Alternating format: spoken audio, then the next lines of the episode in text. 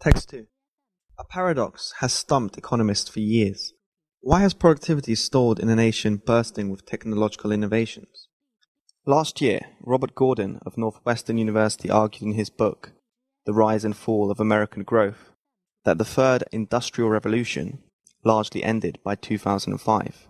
Although major changes to business processes through advances in information technology, such as email, desktop publishing, had already happened by then, Today's innovations, such as robotics, driverless cars, have little effect on how business works because they are either tangential to it or not developed enough to make a measurable contribution. Most importantly, any productivity gains they generate are being overshadowed and will continue to be overshadowed by losses due to education's slowing contribution to economic growth and rising inequality. But a paper published last month by David Byrne of the Federal Reserve Board argues that mismeasurement is still important, just not in an obvious way. Byrne shows that multi-factor productivity, which relates output to different kinds of inputs such as labor, capital, energy, etc., increased faster in the tech industry than official statistics let on. Multi-factor productivity is often used as a proxy for innovation.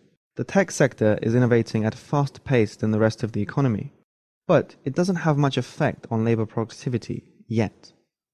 The apparent weak pace of innovation in the tech sector provides fuel for the story that little scope remains for the tech sector to boost aggregate labor productivity growth. Byrne writes, I believe that these faster rates of growth in high tech could presage a second wave of higher productivity growth spurred by the digital revolution. In other words, innovation, percolating in the tech industry, hasn't yet bored over into higher labor productivity for the economy as a whole. That makes intuitive sense too. Amazon is trying out a store without checkout counters, thanks to innovations that are not reliable enough for a full rollout. Tesla is selling tens of thousands of electric cars with impressive features, but both that company and its traditional competitors have yet to bring them to the mass market. Some technologies have come tantalizingly close to the threshold beyond which they'd revolutionize business processes, the way pre 2005 innovations did.